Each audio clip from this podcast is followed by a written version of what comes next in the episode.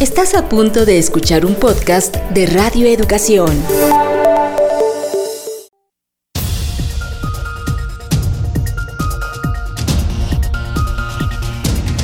Noticiarios Pulso. Noticiarios Pulso. Independencia editorial y pluralidad desde la radio pública. Radio pública. Información que gira en torno al mundo. A nuestro mundo. Nuestro mundo. ¿Qué tal? ¿Cómo está? Le damos la bienvenida a la edición vespertina de su noticiario Pulso de Radio Educación. Estas son las noticias del martes 23 de marzo del 2021. Les saluda a nombre de todo el equipo Lénica Ávila, quien los invita a quedarse aquí en las frecuencias de Radio Educación en el 1060 de AM, en el 96.5 de FM. También saludamos a todos los que nos escuchan en los estados de la República Mexicana y en el sur de los Estados Unidos, y a quienes nos siguen a través de las redes sociales de Radio Educación, de Facebook, Twitter y YouTube. Ya saben, dése unos minutos para limpiar su lugar de trabajo, para lavarse las manos, ponerse un poquito de gel antibacterial y sentarse a escuchar las noticias. Un tribunal especializado en competencia económica, radiodifusión y telecomunicaciones declaró sin materia los recursos de queja que interpuso el gobierno federal contra las suspensiones provisionales que se concedieron a empresas que se oponen a las reformas a la ley de la industria eléctrica. Llega a México la delegación estadounidense que dialogará con funcionarios de nuestro país sobre migración. En tanto, el presidente Andrés Manuel López Obrador rechaza que se trate de una visita de revisión. Si no somos colonia, afirmó. Todo listo para que mañana inicie la vacunación en las alcaldías Tlalpan y Coyoacán, aquí en la Ciudad de México. También hoy comenzó en Chimalhuacán, Estado de México. La recomendación es la misma acuda el día y a la hora que le toca. Hay vacunas para todos, no se presente antes y por favor no haga largas filas. Y la Universidad Nacional Autónoma de México se suman más facultades y escuelas al paro de actividades por la falta de pagos a los maestros de asignatura y adjuntos. En noticias internacionales, la Organización Panamericana de la Salud alerta sobre el terrible aumento de casos de COVID-19 en Brasil y considera crucial para reducir la afectación a los países vecinos que el gigante sudamericano adopte medidas urgentes para frenar la propagación de este virus. A un año del primer confinamiento en Reino Unido rinden homenaje a las 126 mil víctimas del coronavirus. Tras el tiroteo que dejó 10 muertos en Colorado, el presidente de Estados Unidos Joe Biden pide al Congreso aprobar inmediatamente medidas para reforzar el control de armas en ese país. En Israel se llevan a cabo las elecciones legislativas, las cuartas en menos de dos años. Los ciudadanos están ante una clara disyuntiva, revalidar al primer ministro Benjamín Netanyahu u optar por el cambio.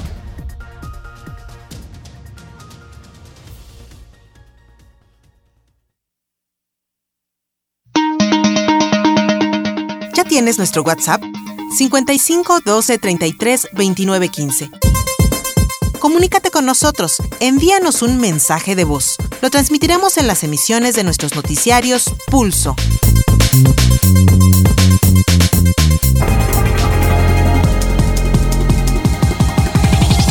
La, ley de la, reforma a la ley de la industria eléctrica suma nuevos amparos que impiden su puesta en marcha. Este día, el juez federal Rodrigo de la Pesa López Figueroa concedió una nueva suspensión definitiva a esa reforma que favorece a la Comisión Federal de Electricidad sobre las empresas privadas que han recibido no solo preferencia en otros exenios, sino también grandes subsidios. De esta manera, los dos jueces especializados en competencia económica que tramitarán todos los amparos contra esta reforma coinciden en que sus efectos y consecuencias deben ser paralizados mientras el Poder Judicial resuelve sobre su constitucionalidad. Continúan acumulándose las suspensiones definitivas contra la reforma a la ley de la industria eléctrica.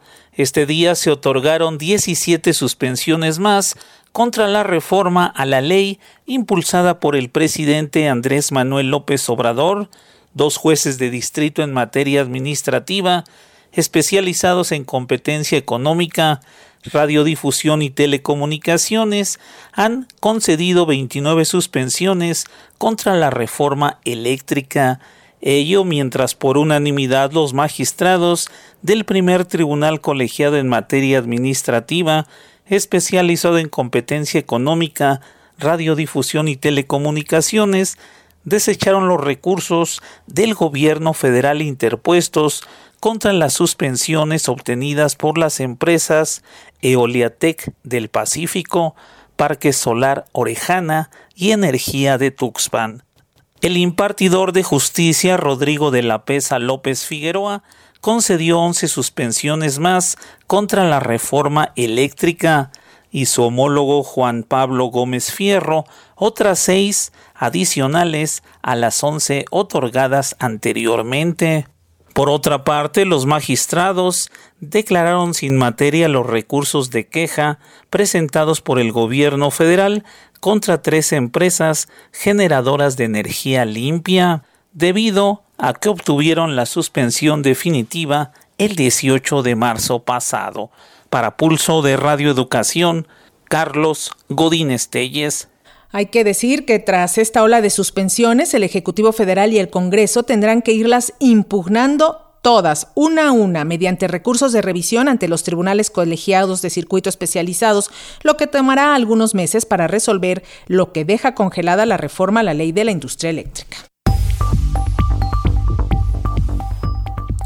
Y justo un mes después de que el presidente Andrés Manuel López Obrador convocó a los gobernadores del país a respetar la voluntad soberana del pueblo en estos comicios y no intervenir en el proceso electoral, hoy se firmó el Acuerdo Nacional por la Democracia en Palacio Nacional para lograr ese propósito de cara a las elecciones del próximo 6 de junio. Aunque la Alianza Federalista se ha confrontado al Ejecutivo Federal, finalmente estos mandatarios locales se sumaron a la firma de este acuerdo, incluido su creador, el gobernador de Tamaulipas, Francisco Javier García Cabeza de Vaca, quien enfrenta actualmente un proceso de desafuero por parte de la sección instructora de la Cámara de Diputados, y es que la Fiscalía General de la República, usted lo sabe, lo acusa de los delitos de delincuencia organizada, operaciones con recursos de procedencia ilícita y defraudación fiscal equiparada. Pero para conocer los detalles de este compromiso para tener elecciones libres y limpias, ya tenemos vía plataforma a nuestro compañero Carlos Calzada, a quien saludamos desde Palacio Nacional. Tiene de fondo Palacio Nacional. Carlos Calzada, te escuchamos y te vemos.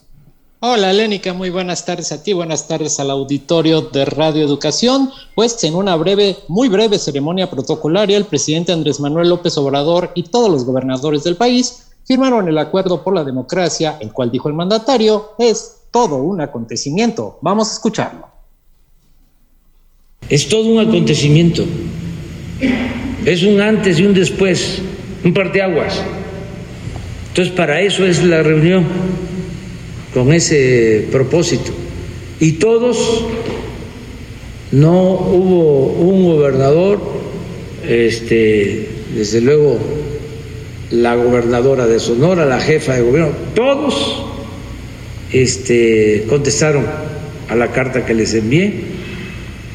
Este, comprometiéndose a ese eh, objetivo común.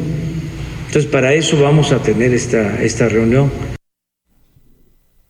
Lénica, a su arribo al Palacio Nacional, el gobernador de Tamaulipas, de Tamaulipas, Francisco García Cabeza de Vaca, quien enfrenta un proceso de desafuero por vínculos con el crimen organizado, dijo que este pacto ayuda a fortalecer la división de los poderes. Vamos a escucharlo. Aquí no hubo ningún, ningún tema de firma, solamente fue la reunión con, con, el presidente y el señor fiscal y la secretaria de Gobernación. Los gobernadores del PAN anunciaron que iban a presentar también un posicionamiento. ¿De qué se trata? no, hubo, no hubo oportunidad de ello porque la reunión fue precisamente sobre, sobre el tema de la democracia, pero bueno, hubiera sido muy importante el poder hablar sobre los temas de vacunación, del regreso a clases, que todos los gobernadores de Acción Nacional hemos manifestado como una, una necesidad de nuestros estados, son los temas de, de, vacunación hacia los maestros, que es urgente, que es un tema fundamental, solicitud ya de muchos padres de familia. Bueno, este que escuchábamos era el gobernador de Quintana Roo, Carlos Joaquín García, quien habló a nombre de todos los gobernadores del PAN y dijo que si bien este pacto era benéfico, también hacía falta sentarse a platicar de otros temas con el presidente, como el asunto de la seguridad, el asunto de las vacunas. Y por su parte, los, por los gobernadores priistas, el oaxaqueño Alejandro Murat dijo que se refrendaba el compromiso de lograr comicios ejemplares y limpios en junio próximo. Vamos a escuchar al mandatario oaxaqueño. Siempre hay que celebrar eh, la democracia y la mejor manera de hacerlo es ratificando el compromiso que tenemos todos para construir las condiciones para que la ciudadanía tome eh, de manera libre y secreta la mejor decisión. Siempre hay este, oportunidad para que aquellos que no se apegan a la legalidad eh, busquen hacer trampa, pero eh, para eso existen las instituciones, existe el andamiaje normativo. Siempre va a ser eh, mejor trabajar en unidad que en la división. Hay que dejar atrás la politiquería de dimes y diretes y sumar a favor de brindarle resultados en el, marco democrático de la población. Pues ya escuchamos al mandatario de Oaxaca hablando acerca de este pacto y otros de algunos otros gobernadores estuvieron presentes en la ceremonia. También habló, eh, estuvieron a cargo de los discursos el presidente López Obrador, la secretaria Olga Sánchez Cordero, el, el fiscal general de la República Alejandro Gertz Manero y a nombre de, de la CONAGO, la gobernadora de Sonora, Claudia Pavlovich. Lénica, es el reporte aquí desde el Palacio Nacional. Disculpa el sombrero, pero está el sol calcinante y pues fue un buen rato esperar a los gobernadores. Oye, ¿el evento fue privado? ¿Fue a puerta cerrada?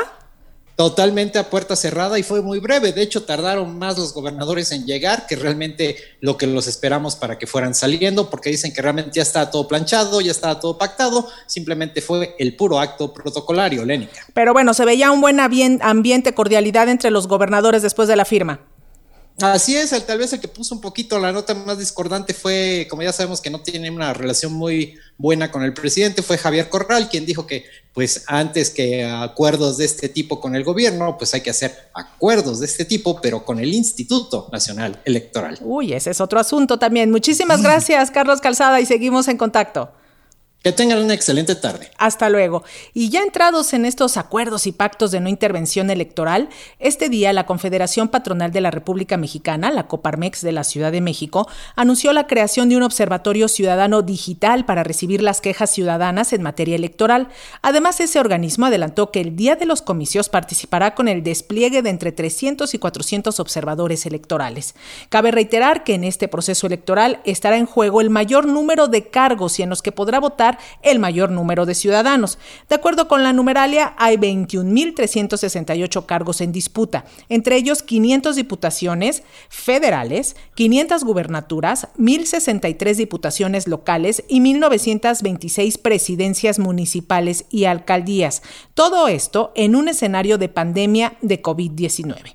Y justo sobre este proceso electoral ya tenemos el comentario de Felipe León, a quien saludamos con muchísimo gusto. Felipe, te escuchamos en esta ocasión te decidiste a ir por los caminos del sur. ¿Qué observas en la contienda por la gubernatura de Guerrero? Platícanos, Felipe, buenas tardes. ¿Qué tal? Buenas tardes, buenas tardes eh, amigos de Radio Educación. Pues sí, este, vamos por los caminos del sur, que es el título de una de las canciones más populares del estado de Guerrero, que quizá donde la gente le hace honor a su nombre porque es un estado de guerreros, de gente combativa, de rebeldes, de revolucionarios quienes han desafiado más allá de lo institucional a un Estado opresor, al viejo régimen y a un modelo político caciquil que parecía invencible.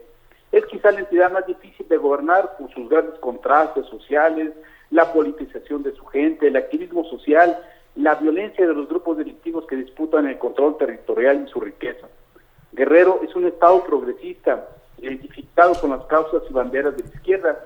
Desde la década de los 60 a los 80 del siglo pasado, Hubo movimientos armados de campesinos, del magisterio, de estudiantes, que derivaron en organizaciones revolucionarias y otras en partidos políticos de izquierda, que a su vez, la mayoría de ellos dieron origen al PRD estatal allá entre 1988 y 1989. Y ahora, muchos de estos están en Moreno.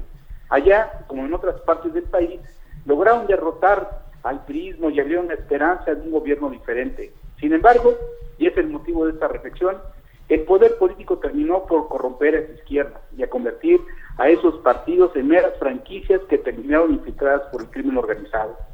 No vamos a abundar más, más en que si Félix Salgado es violador o es un candidato impresentable, sino en algo que sigue doliendo a la esperanza de muchos guerrerenses. Es la historia del fracaso de la izquierda en Guerrero, la cual comenzó con el ascenso de la alianza de empresarios y activistas que llevaron a Seferino Torreblanca a la gubernatura y a Félix Salgado a la presidencia municipal de Acapulco. Es quizá el salto más importante que se haya dado en toda la historia de, la izquierda en, este, en ese estado. Este lejano 2005 parece no haber quedado atrás porque los actores de entonces que demostraron su fracaso están aquí otra vez, aprovechando la desmemoria ciudadana. Y ahí está Félix ahora por el gobierno del Estado y Seferino buscando la nominación otra vez para Acapulco por Morena.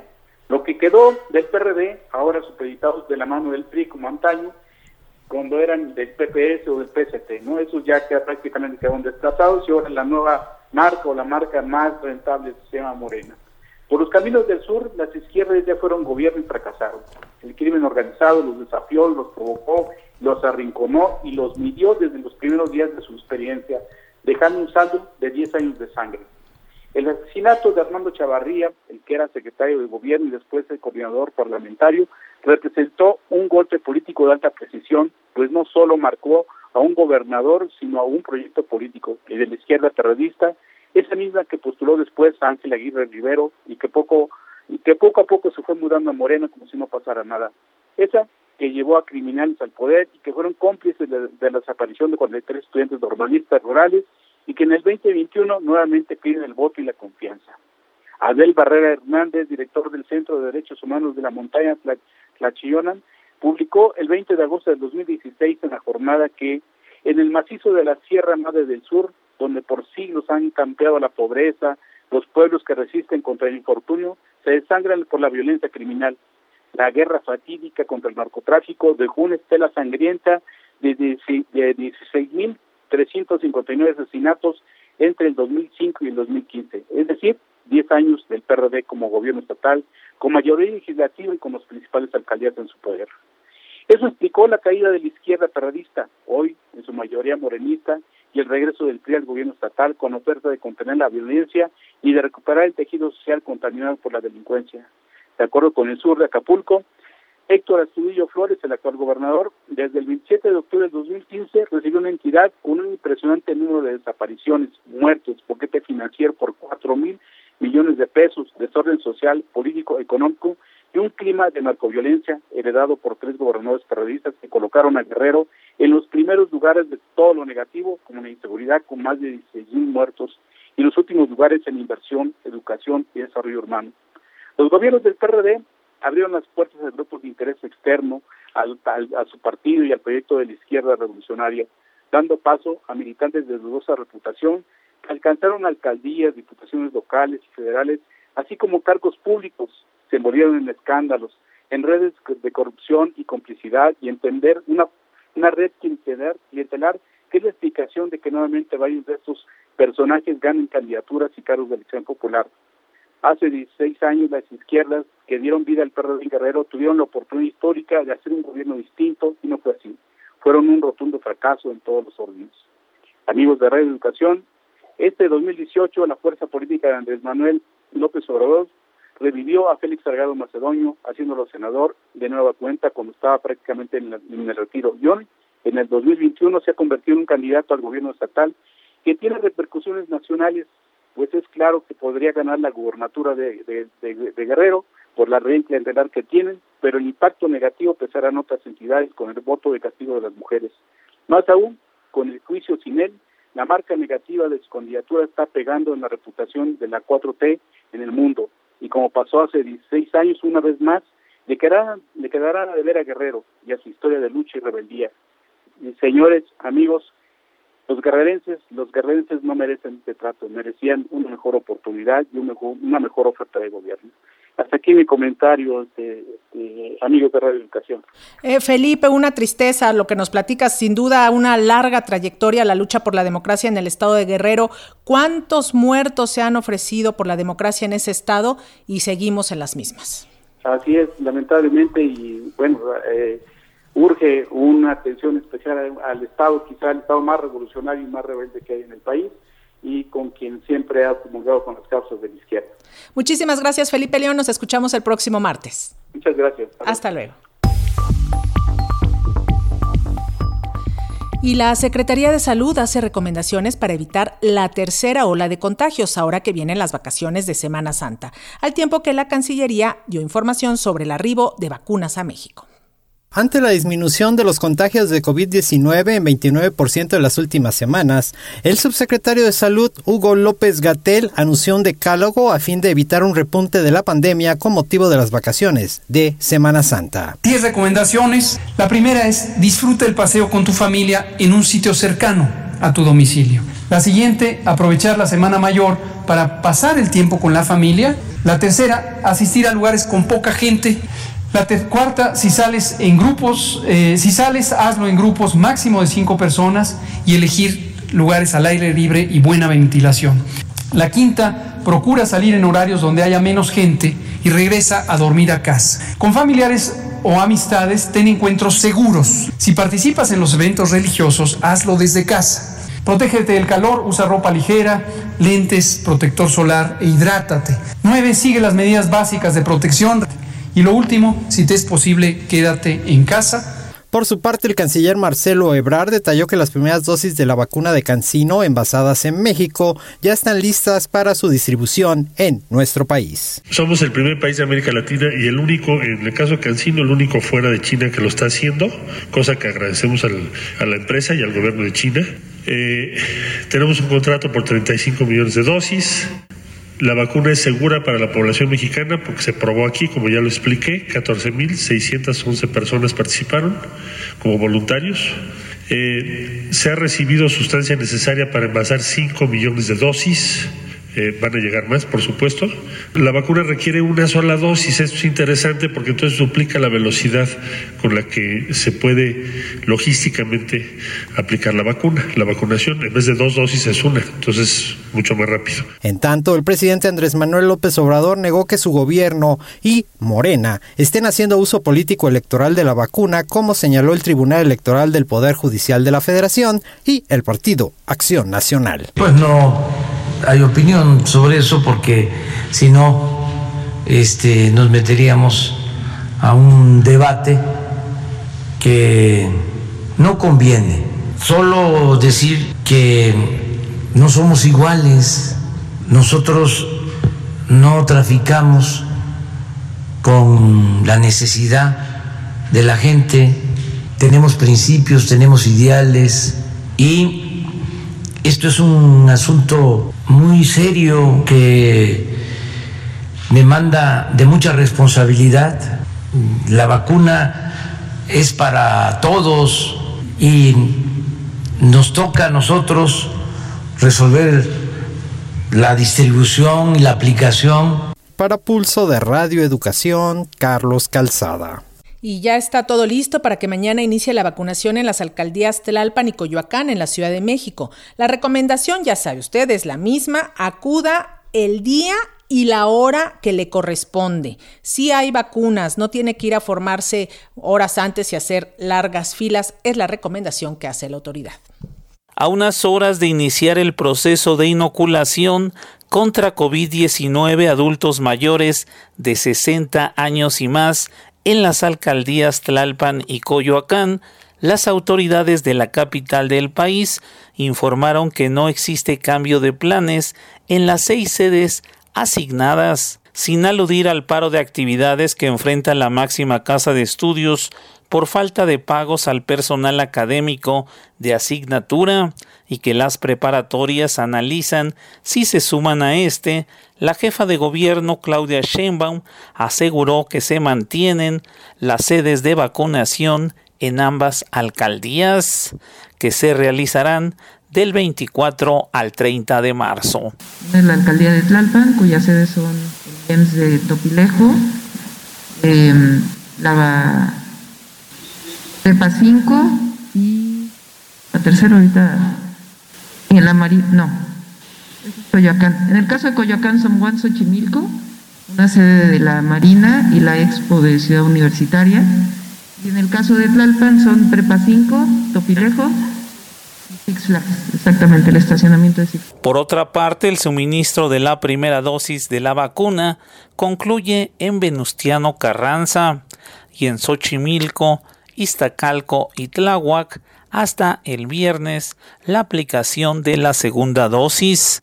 Durante la pandemia de coronavirus en la capital, las autoridades señalaron que los delitos de alto impacto disminuyeron 29% el mes pasado con respecto a febrero de 2020. Se abstuvieron de ofrecer información sobre el comportamiento de los feminicidios en la Ciudad de México.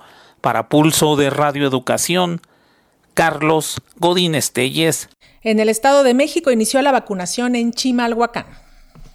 Poco antes de las 8 de la mañana comenzó en el municipio de Chimalhuacán, Estado de México, el proceso de vacunación de adultos mayores en las cinco sedes habilitadas para la inoculación algunas personas llegaron desde la noche del lunes y parte de la madrugada de este martes para ser de las primeras en recibir el biológico de Sinovac, por lo que las autoridades decidieron entregar fichas para evitar que la ciudadanía pernoctara en las calles. La primera etapa de vacunación en este municipio tiene como finalidad vacunar a 59.108 adultos mayores de 60 años entre el 23 y el 26 de marzo. El presidente municipal de Chimalhuacán, Jesús Tolentino Román Bojorques, comentó que se ha pactado con las autoridades del gobierno del Estado de México para crear un módulo móvil para aquellos adultos mayores que no se puedan trasladar a los puntos de vacunación.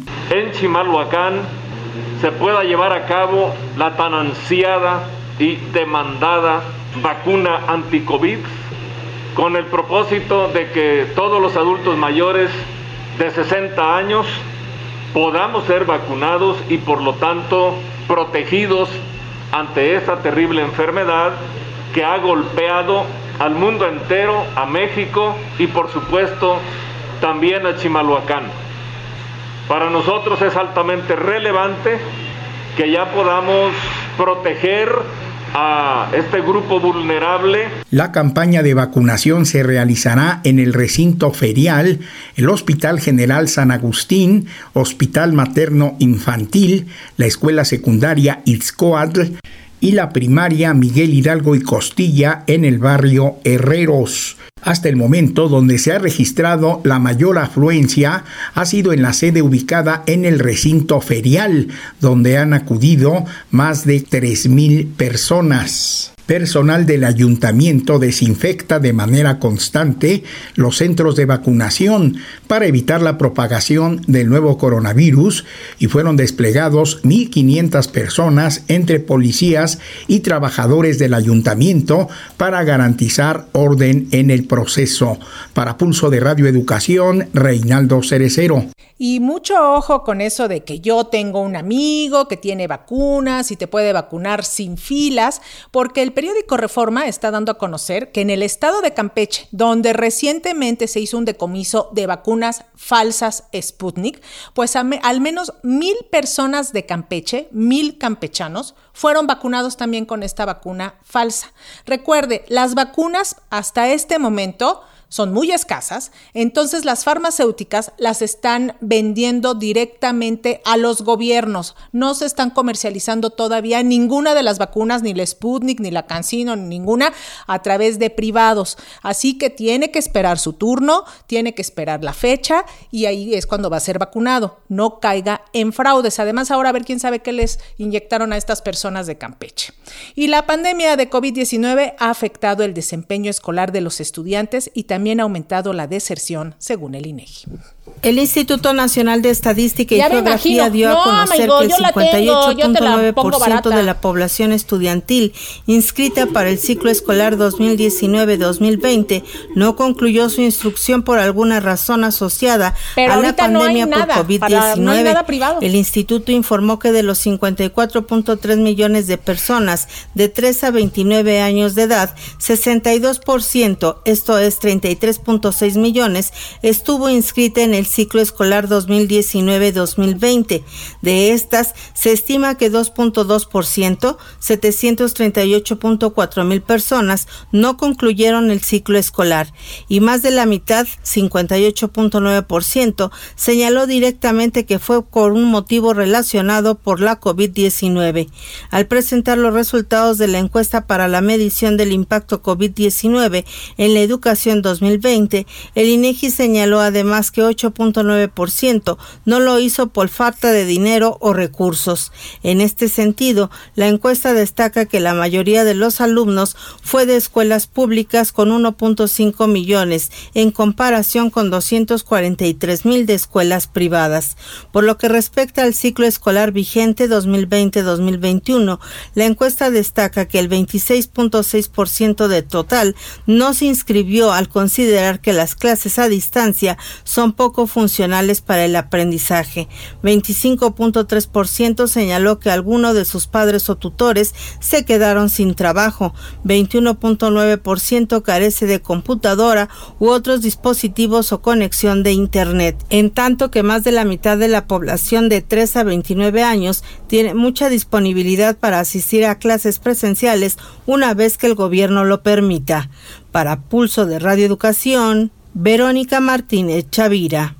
Y bueno, ya me abrieron y cerraron el micrófono porque ya todos escucharon lo que dije aquí con mi jefe de información, con mi subdirector, pero es un poquito que entremos en razón, buscando un privilegio que alguien nos va a decir que nos tiene una vacuna, que él tiene el contacto a altísimo nivel, podemos obtener un mal, es decir, que nos inyecten agua, lo menos es que sea agua clara, pero imagínense que nos inyecten otro tipo de vacunas. Así que hay que ser conscientes y esperar nuestro momento de vacunación.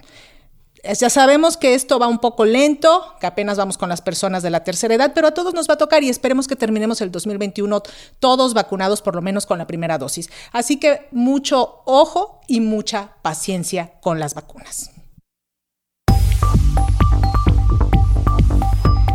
Cambiando de tema, en la Universidad Nacional Autónoma de México se suman todos los días más facultades y escuelas al paro de actividades por la falta de pagos a los maestros de asignatura y adjuntos. El conflicto por falta de pagos a profesores por asignatura sigue creciendo en diversos planteles y facultades de la Universidad Nacional Autónoma de México. Este martes se suma al movimiento la determinación de la Asamblea de Estudiantes de la Facultad de Arquitectura de secundar la medida de protesta, así como también se suman los dos primeros años de la Facultad de Medicina.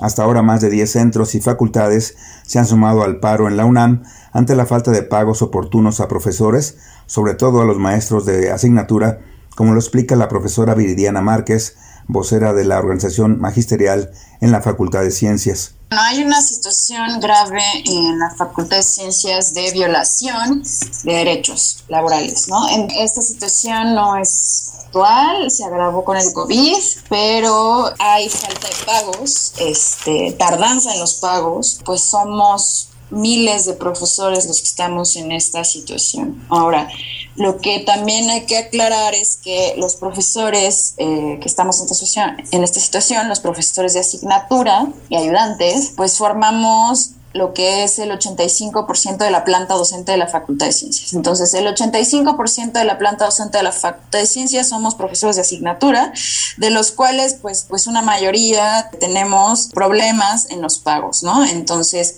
eh, problemas eh, con atraso de pagos eh, o pagos incompletos. La problemática de los profesores de asignatura de la UNAM se ha agudizado en el contexto de la pandemia del COVID-19 los profesores de asignatura son docentes contratados semestre a semestre y cuyo salario es de aproximadamente 100 pesos por hora de clase. Este reducido salario se compensa con ciertas prestaciones, pero al final este pago que les ayuda a completar su salario también se ha visto aplazado, explica la profesora Virdiana Márquez. La Facultad de Ciencias, las autoridades no nada más están diciendo que, bueno, aluden a que este, este atraso pues es el, pues por el COVID o porque eh, la Facultad de Ciencias tiene un método de inscripción que atrasa los, los, este, los trámites, pero pues bueno, el atraso de los trámites, bueno, el proceso de inscripción en la Facultad de Ciencias dura dos semanas, entonces el no, no es justificación, ¿no? De que, de que dos semanas de atraso en inscripciones para saber si se va a abrir un grupo o no y si te van a contratar o no. Eh, se traduzca en seis meses eh, de, de, falta de pago, ¿no? Entonces, esta situación eh, es vieja, o sea, los pagos únicos que se emiten al final del semestre, pues llevan existiendo muchísimo tiempo y pues estos pagos únicos siempre vienen incompletos, ¿no? Vienen con falta de, de, de ayuda de despensas, a veces de aguinaldo, diversos este, ayudas, prestaciones, ¿no? Sobre todo, ¿no? Entonces, pues es, un, es una violación a los derechos laborales. Para Pulso de Radio Educación, Víctor Bárcenas.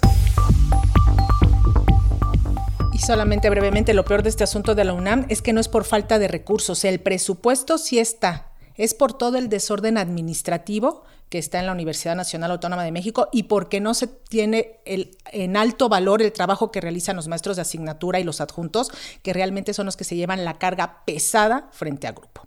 Bueno, ahora vámonos a temas un poco más complicados. Células del Ejército Mexicano, Marina, Guardia Nacional, la Coordinación Nacional Antisecuestro y el Centro Nacional de Inteligencia se sumaron a los operativos de búsqueda de los responsables del asesinato de tres elementos de la Secretaría de Seguridad del Estado de México en Coatepec de Harinas. Los grupos han llevado a cabo operativos rastrillo en aledaños al lugar de los hechos, es decir, en Almoloya de Alquiciras, Zacualpan, Ixtapan de la Sal y Tonatico. La Fiscalía General de Justicia del Estado de México informó que han sido detenidas 25 personas que son investigadas por tener algún tipo de relación con tres presuntos responsables de ordenar y organizar la emboscada ocurrida el pasado 18 de marzo. La mayoría de los detenidos son presuntos integrantes de la organización criminal La Familia Michoacana, por lo que se ha ofrecido una recompensa de 500 mil pesos por información que lleva a la captura de tres personas identificadas como Alberto Romero Pérez, Silverio Martínez Hernández y Gilberto Misael Ortiz Trujillo. Se presume que estas tres personas se dedican a la venta y distribución de droga, el halconeo y robo en diversas modalidades. En un informe titulado Distorsión, el discurso contra la realidad, la organización Artículo 19 pone el dedo sobre la llaga de las conferencias mañaneras y acusa que han dejado de ser un verdadero espacio informativo de transparencia y de rendición de cuentas para convertirse en el momento en el que el Ejecutivo Federal impone su agenda a cualquier costo, incluso sacrificando la verdad. Del análisis de las conferencias matutinas llevadas a cabo durante 2020, la organización Artículo 19 consideró que con las mañaneras se persigue que en la arena pública la única voz que se escuche sea la del presidente y la información que contrasta y se desestima sus dichos es negada aduciendo otros datos o mediante artilugios legales. A dos años de la administración de López Obrador, se registra el desmantelamiento de organismos autónomos, se criminaliza la protesta social y se ataca a la prensa que critica las acciones de gobierno. Esto no solo ocurre a nivel federal, sino que también se registra en los estados del país, donde las autoridades locales reprimen la protesta social y censuran a la prensa. Así lo aseguró Leopoldo Maldonado, director de Artículo 19, Sección México, en la presentación del informe anual 2020, Distorsión, el discurso contra la realidad. Maldonado agregó que desde el Congreso se intenta generar leyes para controlar Internet. A dos años del gobierno actual se evidencian signos de permanencia y aprovechamiento de anclajes autoritarios que operan en sentido contrario al respeto y garantía de los derechos humanos. También es manifiesto el desmantelamiento o abandono de las instituciones creadas para hacer contrapeso al poder o en particular para garantizar derechos fundamentales como la libertad de expresión, el acceso a la información o el acceso a la justicia.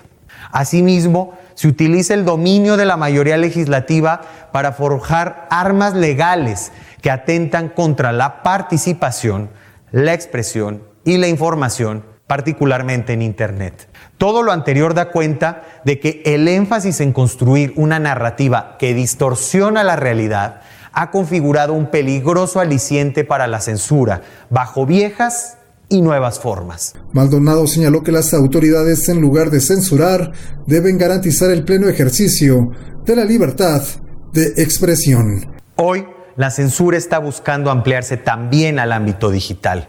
Por ello es fundamental abstenerse de aprobar y promulgar legislaciones restrictivas de los derechos digitales, de utilizar mecanismos de censura en Internet y de instrumentalizar figuras legales y conceptos ambiguos para eliminar contenidos disponibles en línea. Hoy, la libertad de manifestación está en riesgo. Por eso se requiere garantizar el ejercicio de la libertad de expresión para las mujeres en el entorno físico y digital. Se requiere también desarrollar líneas de acción específicas en la política pública integral para prevenir la violencia contra la libertad de expresión en contextos de protestas. Hoy, el acceso a la información sigue siendo desigual y afecta a los grupos más vulnerables. Garantizar el acceso a la información se vuelve una obligación universal del Estado. Para Pulso de Radio y Educación, Sosimo Díaz. Todos los detalles están afinados para que Roberta Jacobson, coordinadora para asuntos de la frontera sur en el gobierno de Estados Unidos y de otros funcionarios de ese país, se reúnan con el canciller mexicano Marcelo Ebrard para tratar temas de cooperación para el desarrollo en Centroamérica y, por supuesto, de migración. Ya, ya está aquí la delegación estadounidense, ya llegó a México. En ese sentido, el presidente Andrés Manuel López Obrador dijo que no acepta visitas de supervisión porque México no es colonia, ni somos protectorados, sino un país independiente. Se espera que Jacobson comparta la agenda del presidente Biden en torno al denominado Plan de Acción Eficaz y Humanitario para manejar la migración. El presidente Andrés Manuel López Obrador negó que la visita de la asesora presidencial estadounidense para la frontera sur, Roberta Jacobson, sea de supervisión a nuestro país.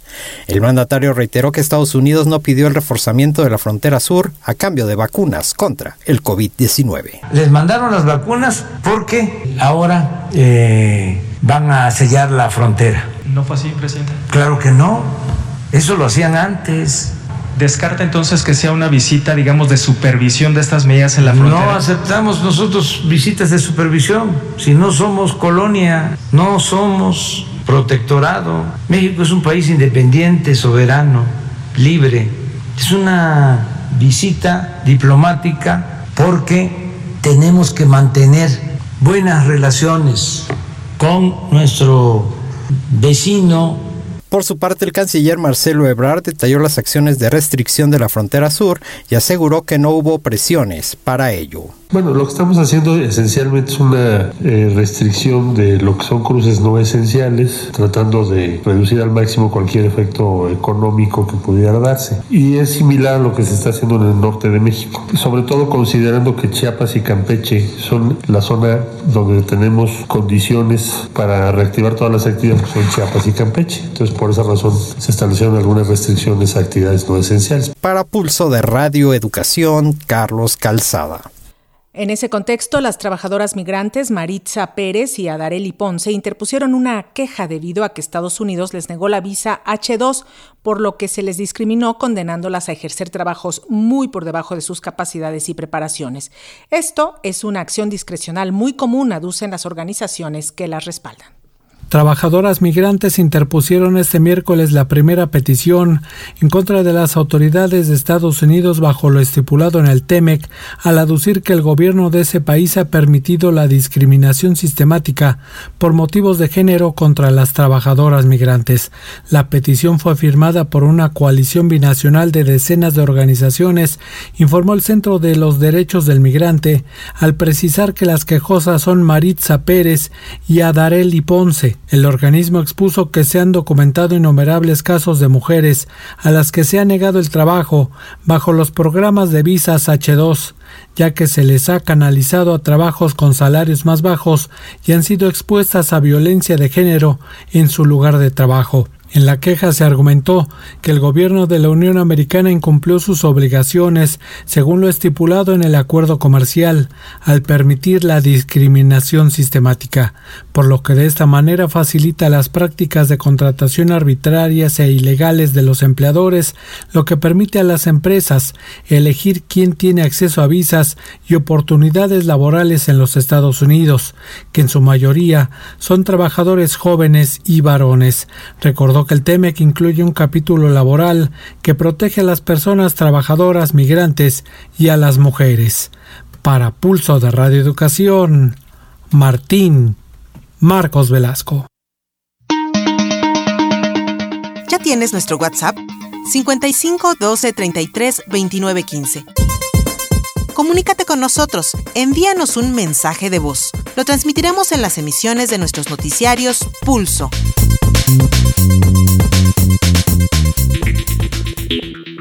Y Brasil es el epicentro de la pandemia de COVID-19 en América Latina y por ello la Organización Panamericana de la Salud alerta sobre el terrible incremento de los contagios en el gigante sudamericano. Los llamados son actuar urgentemente para evitar la propagación a los países vecinos. La Organización Panamericana de la Salud alerta de que la terrible situación que vive Brasil por el COVID-19 también está afectando ya a los países vecinos. Los casos han aumentado en Venezuela, en los estados de Bolívar y Amazonas y en el departamento de Pando, en Bolivia. La ocupación de camas de UCI sigue siendo muy alta en Loreto, en Perú. La variante del coronavirus detectada inicialmente en Brasil ya está en 15 países de la región. Cari Setien es la directora de la OPS. The COVID-19 virus is not receding. El COVID-19 no está retrocediendo ni la pandemia está comenzando a desaparecer. Las vacunas están llegando, pero todavía faltan varios meses para vacunar a la mayoría de la gente de la región. De los 35 Estados miembros de la región, 33 ya han comenzado a vacunar, administrando más de 155 millones de dosis, aunque la mayoría en Norteamérica. Cuba y Haití son los dos países que aún no han comenzado a vacunar. La iniciativa COVAX ha entregado 2.161.000 dosis en la región, incluyendo más de un millón de dosis entregadas a Brasil este pasado domingo. La OPS confirmó que Venezuela ha liberado fondos para acceder a COVAX. El primer pago de 18 millones de dólares está en marcha, confirmó el doctor Sirugarte, que explicó que el país recibirá vacunas de AstraZeneca fabricadas en Corea del Sur. Luego de ese pago es necesario eh, eh, ratificar que existen los fondos suficientes, alrededor de 100 millones de dólares, para eh, completar el resto de las vacunas, que son alrededor de 2.4 millones de vacunas, que las que llegarían conforme se haga el pago y luego se haga la asignación de las vacunas en, la siguiente eh, ronda de asignación de vacunas para los países. Ugarte dijo que para llevar a cabo la campaña de vacunación en Venezuela hay que reforzar la cadena de frío, la logística, entrenar al personal y mejorar el acceso a combustible, transporte, electricidad, agua y otros elementos.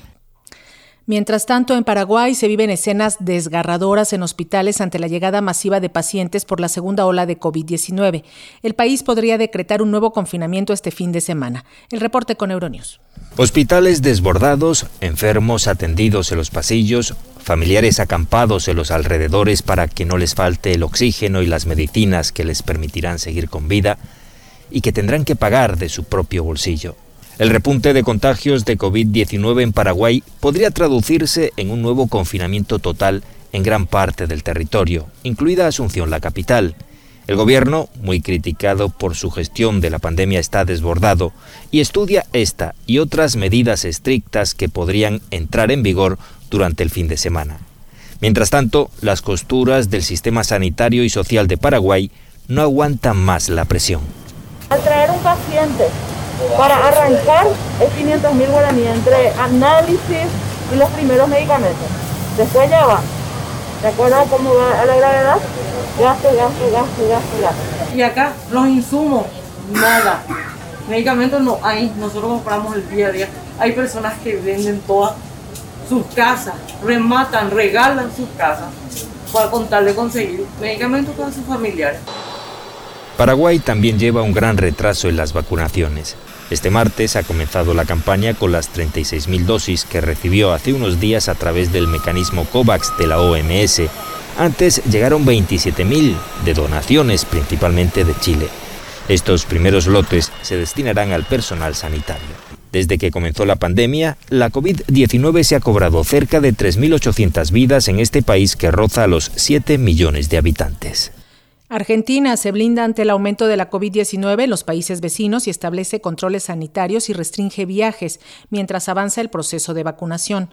El presidente argentino Alberto Fernández ordenó un nuevo vuelo para comprar más vacunas a Rusia. En la víspera llegaron al país 500.000 dosis.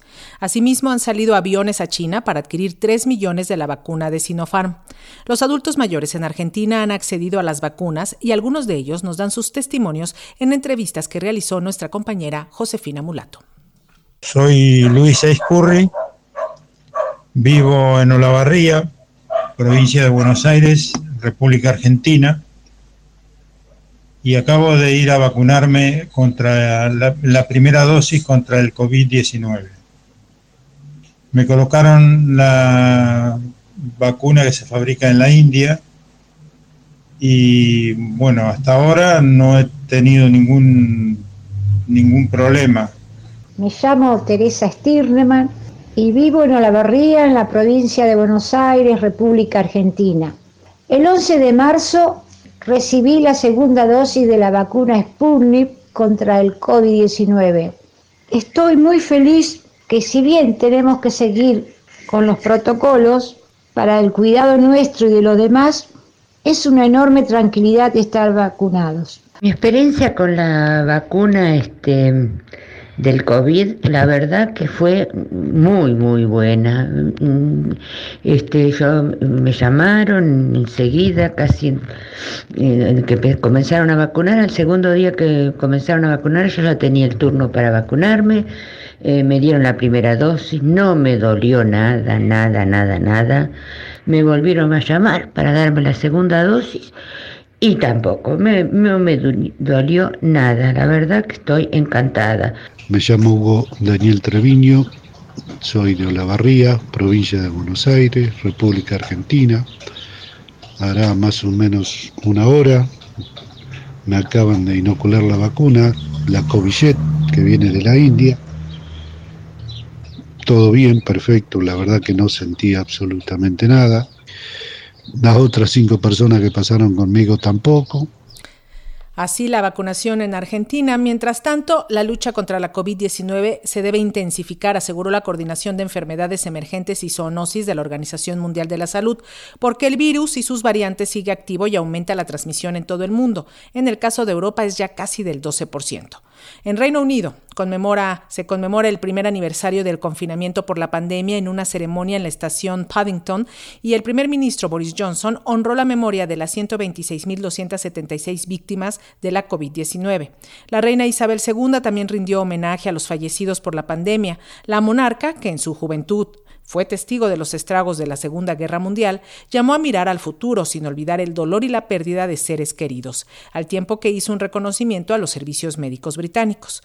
Este acto solemne en memoria de las víctimas que no pudieron ser despedidas por sus familias debido a las medidas estrictas de sepelio y cremación era paso necesario para llevar el proceso de duelo, así lo indica la psicoanalista Fabiana Rousseau en entrevista con RFI. Para los estados es necesario que acompañen las consecuencias que trae aparejada la muerte en masa, como está ocurriendo con el COVID-19. La ritualización, el acompañamiento a las víctimas, la asunción del Estado en una posición de dignificación de esas muertes, de tratar de restituir los nombres de esas personas que van a parar al acontecimiento masivo del COVID, es fundamental, porque es allí, en ese lugar simbólico que encarna el Estado acompañando este proceso mortuorio, en donde se puede retroactivamente arrochar la significación de una política real del cuidado. Entonces a mí me parece que en ese sentido es muy importante que los estados asuman estas ceremonias, asuman estos ritos como parte del proceso de las políticas públicas. Y en recuerdo de las víctimas de la COVID-19, esta noche se iluminará el London Eye, la Tate Britain, la Blackpool Tower, el Parlamento de Escocia, el Ayuntamiento de Belfast y otros edificios de suma importancia para Reino Unido. 27 millones de británicos han sido vacunados hasta el momento, cifra récord en un país con 66 millones de habitantes, de manera que son más del 50% de los adultos. Pese a ello, la variante británica les lleva a no bajar la guardia y a poner en marcha medidas como son las sanciones hasta por 5 mil libras a quienes salgan de vacaciones al extranjero. Por su parte, Francia ordena la vacunación 24/7 para enfrentar la tercera, hora de la, la tercera ola de la pandemia, al igual que Alemania. Este país no descarta recurrir a Rusia para adquirir la Sputnik V y extrema medidas de cara a la Semana Santa. AFP nos presenta un panorama al respecto. Semana Santa bajo fuertes restricciones. El gobierno de Alemania reforzará el confinamiento durante los primeros cinco días de abril para frenar el avance de la variante británica del coronavirus. La mayoría de los comercios cerrará y los oficios religiosos se anularán o se celebrarán en línea. Básicamente tenemos una nueva pandemia. La variante británica se ha impuesto, lo que significa que tenemos un nuevo virus, por supuesto del mismo tipo, pero con propiedades muy diferentes es claramente más letal, más infeccioso y contagioso durante más tiempo. La campaña de inmunización no avanza a la velocidad deseada y Merkel alzó la voz contra la compañía anglo-sueca AstraZeneca que acumula retrasos en las entregas de vacunas. En concreto, dijo que apoya la amenaza de la Unión Europea de bloquear sus exportaciones fuera de Europa. En Francia, donde rigen nuevas restricciones, se abrirán 35 grandes centros de vacunación en los próximos días para acelerar el ritmo de las inoculaciones.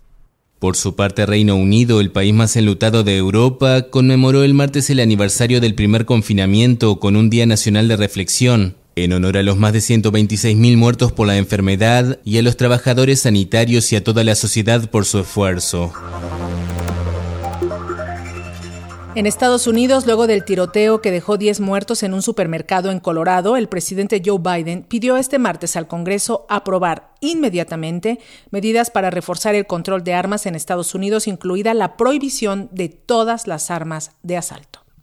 Antes de partir a una visita que está haciendo en estos momentos a la zona del estado de Ohio, el presidente Biden lamentó el tiroteo masivo en una tienda de comestibles en Boulder, Colorado, que dejó un saldo de 10 personas fallecidas y dijo que otra ciudad del país ha sido marcada por la violencia y el trauma resultante. Hizo un llamado al Senado para que aprueben dos proyectos de ley de verificación de antecedentes que ya han sido aprobados por la Cámara Baja para que el Congreso vuelva a promulgar una prohibición de armas de asalto.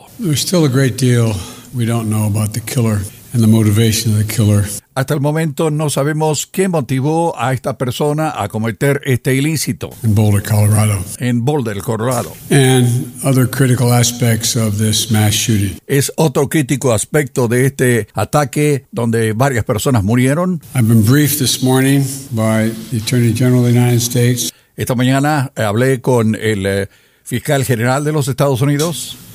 The director of the FBI. También con el director del FBI. I've spoken with the governor, and uh, I'll be speaking with the mayor on the on the aircraft. Hablé también con el gobernador de Colorado y con el alcalde de la ciudad. We're working very closely with the state and local law enforcement officials. Estamos eh, trabajando muy de cerca con las fuerzas de orden público y federales que me van a mantener informado a medida que vamos conociendo mayores detalles. Se identificaron las víctimas de este tiroteo, incluido un agente de la policía. El mayor de esas personas tenía 65 años, el más joven solo 20. Fue el segundo tiroteo masivo en menos de una semana. La policía identificó al sospechoso de 21 años que portaba el rifle de asalto como Ahmad al-Alawi Alisa, quien recibió un balazo en una pierna mientras llevaba a cabo el ataque y permaneció en el hospital y será trasladado a una prisión después de ser acusado de 10 cargos. Para Pulso de Radio Educación desde Washington les informó Samuel Galvez. En Israel hoy se llevan a cabo las elecciones legislativas, las cuartas en menos de dos años. Una votación que gira en torno a la figura del primer ministro Benjamín Netanyahu, acusado de corrupción pero con una alta popularidad por su manejo de la vacunación anti-COVID. Pero, ¿qué opinan los ciudadanos israelíes sobre si dejar a Netanyahu o no en el poder? RFI tiene los detalles. Los últimos censos de opinión publicados hace cuatro días otorgaban nuevamente un empate entre los dos bloques políticos que pujan por un solo resultado, la permanencia de Benjamin Netanyahu en su cargo de primer ministro por quinta vez consecutiva o su partida del cargo para dedicarse a manejar la defensa en el juicio en su contra por tres acusaciones de soborno. Es la cuarta vez que los israelíes son llamados a las urnas en dos años. Netanyahu derribó sus propios gobiernos para mejorar sus posiciones y lograr mayoría para encabezar una coalición homógena en la de la derecha que le ayude a escabullirse de la justicia por medio de leyes que le favorezcan para tal. Y esta vez está más cerca que nunca de alcanzarlo. Netanyahu condujo durante las últimas semanas una campaña electoral brillante enfatizando el éxito de la campaña de vacunación que prácticamente ya sacó a Israel de la pandemia y mientras que su atomizada oposición no logró ponerse de acuerdo en su candidato para reemplazarlo. Uno de ellos es Guidón Sahar.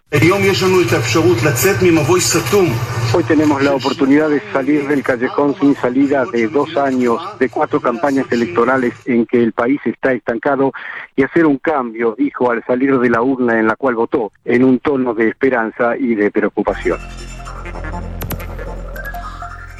La Oficina de Derechos Humanos de la ONU lamentó este día la decisión de Turquía de abandonar el Convenio de Estambul contra la violencia machista y expresó su preocupación por la situación de derechos humanos en general en ese país. Expertos de la ONU en violencia machista y en derechos humanos han lamentado la decisión de Turquía de retirarse de la Convención de Estambul, un tratado internacional para proteger a las mujeres. Es un retroceso muy preocupante que envía un mensaje peligroso de que la violencia contra las mujeres no es importante con el riesgo de alentar a los perpetradores y debilitar las medidas para prevenirlo, dijo Dubravka Simonovic, la relatora especial de la ONU sobre la violencia contra las mujeres. La retirada, añaden, debilita la protección y deja a las mujeres en mayor riesgo en un momento en que la violencia machista está aumentando en todo el mundo. La Convención de Estambul y otros tratados internacionales reconocen la violencia de género como una violación de los derechos humanos y comprometen a los Estados a implementar políticas y leyes para erradicarla. Radio Educación presentó Noticiarios Pulso. Noticiarios Pulso. Independencia editorial y pluralidad desde la radio pública. Radio pública. Información que gira en torno al mundo. A nuestro mundo. Nuestro mundo. Ya nos vamos, trabajamos para usted este 23 de marzo del 2021 en la redacción haciendo trabajo a distancia Josefina Mulato, Elizabeth Montes y Eliud Hernández. Coordinación internacional y realización Ana Aguirre y Manuel Bobadilla. En la edición digital Luis Ernesto López y Gregorio Sánchez, controles técnicos aquí en el estudio B Raúl Núñez, en redes sociales Roberto Hernández y Tania Nicanor y en la lectura de la información se despide Lenny Cávila, que tenga un excelente tarde.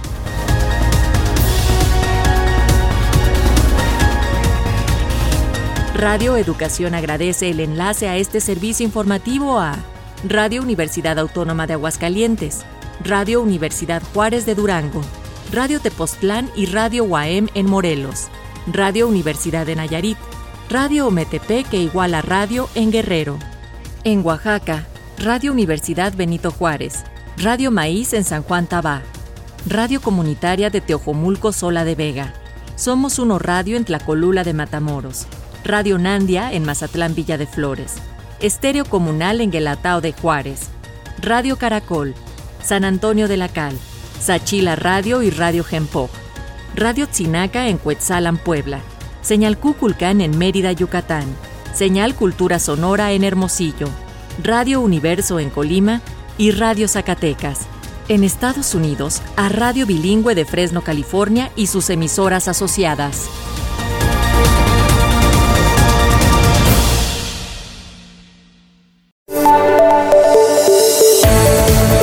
Si quieres escuchar diariamente todos nuestros servicios informativos, acércate a Radio Educación. Visita www.radioeducacion.edu.mx. Vibra la radio pública.